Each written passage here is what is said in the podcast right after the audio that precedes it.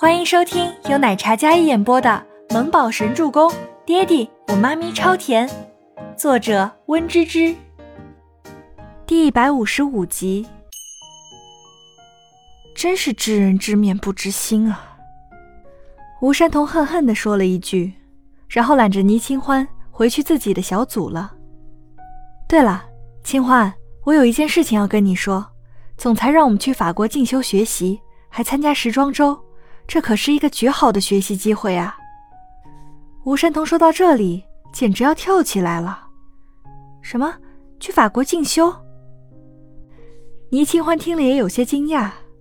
等吴山童说了大概之后，他心里也是热血沸腾的。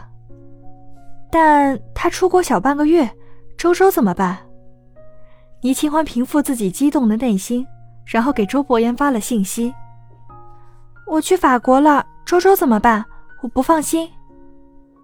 放心去学习，孩子我带。那边周伯言几乎是秒回信息。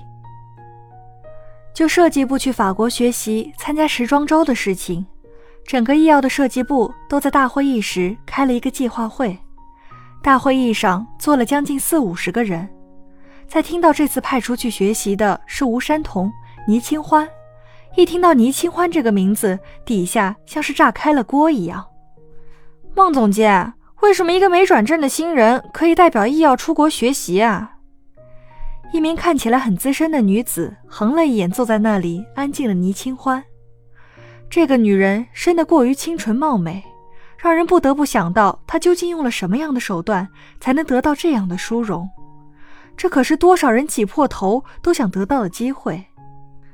他竟然刚来不到一个月，前天大秀跟总裁一起压轴出场，如今还得到了曾经只有孟总监能胜任的机会。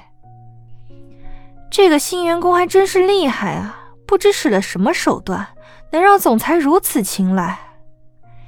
一名长相美艳的女子，一身大牌，那眼神还有口吻，就是讽刺倪清欢用了什么手段勾引了总裁。是啊，不一般的。大家看着倪清欢的眼神里都带着有色眼镜，而说话暗示明显。孟年星坐在主位上，并没有制止底下的人对倪清欢冷嘲热讽，而是双手环胸，高冷地坐在那里，听着大家对倪清欢的讽刺。这个会议，与其说是商量去国外行程安排，还不如说是孟年星组织了整个设计部来奚落倪清欢的。设计部本来就女性偏多，同性相斥。倪清欢初出茅庐，资质虽然有几把刷子，但运气也未免太好了吧？你们大家什么语气啊？似锦繁华多惊艳，想必大家是有目共睹的。大家这么有空闲酸清欢，还不如提高自己的实力，说不定下次被总裁青睐的就是你们了。吴山童作为倪清欢的上司，看着大家围攻倪清欢。一个个尖酸刻薄的模样，着实可恨。但是他的维护并没有让大家收敛半分。山童，你呢就是人太善良，小心被人卖了还给人数钱。这倪设计师一看就是厉害角色。那名资深的设计师继续讥讽道：“他无论经验还是实力，都自认在倪清欢之上。就算不是孟总监。”也应该是他们这些资深的设计师，凭什么轮到一个刚来公司的小菜鸟？倪清欢坐在那里，那些质疑、不屑、嘲讽、轻蔑的眼神汇成一道道灼人的视线，落在他的身上。试问，坐在这里给人怼是什么感觉？窝火。倪清欢纵然内心非常不爽，但良好的修养在告诉他，没必要跟这些三八的女人计较太多。那清冷的小脸上忽然抿起微笑，看着那位短发的设计师：“我是不是厉害的角色？想必大家应该心里有数。与其这样冷嘲热讽，何不有空多学习学习，怎样担得起一位资深设计师，而不是只会冷嘲热讽，眼红别人的八卦女人？”会议本身就是以医药品牌这次出席国外大秀做安排为主，大家如今这番针对我，是在质疑总裁的决定吗？倪清欢淡淡的嗓音道，语气平缓，并没有因为众人指责而有半分的慌张和局促。再者，我也是去学习。孟总监虽然没有去，艾琳还有吴总监两位担当大任。我是新人，我有自知之明，并没有强出头的意思。作为新人，是去学习。怎么到了大家这里，我好像是用了什么见不得人的手段得到的机会一样？大家虽然在讽刺我，但是间接性的不也在讽刺总裁吗？难道总裁在大家眼里就是那样会潜规则的人？想必易耀没有这样的先例吧？大家还真是太爱我呢，会觉得我能利用得了总裁。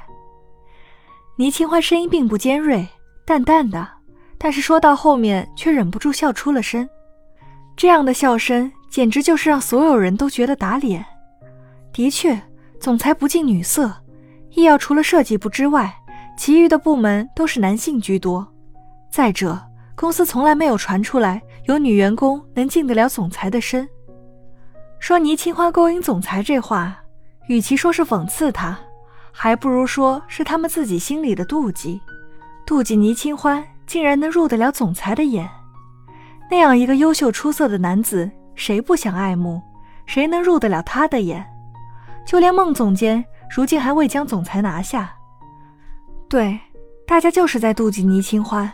妒忌他那日能跟总裁一同走秀，妒忌他能得到总裁的青睐，哪怕是他能力出众，在这样一群女性群体里，他过于出众，能力出众，样貌出众，就不会让人平等视之。所以，除了性格平和善良的吴山童，所有单身女性都妒忌倪清欢，再多妒忌也比不上孟年心。既然清欢这么有把握，那么这个会议就到此结束吧。想必他一定能替医药争回荣光的。艾琳作为此次负责人，那边我会给你们安排翻译的。有什么事情请示艾琳。还要翻译？孟总监可是会三国语言的女神，到底让这个倪清欢过去做什么？散会。本集播讲完毕，感谢您的收听，我们下集再见。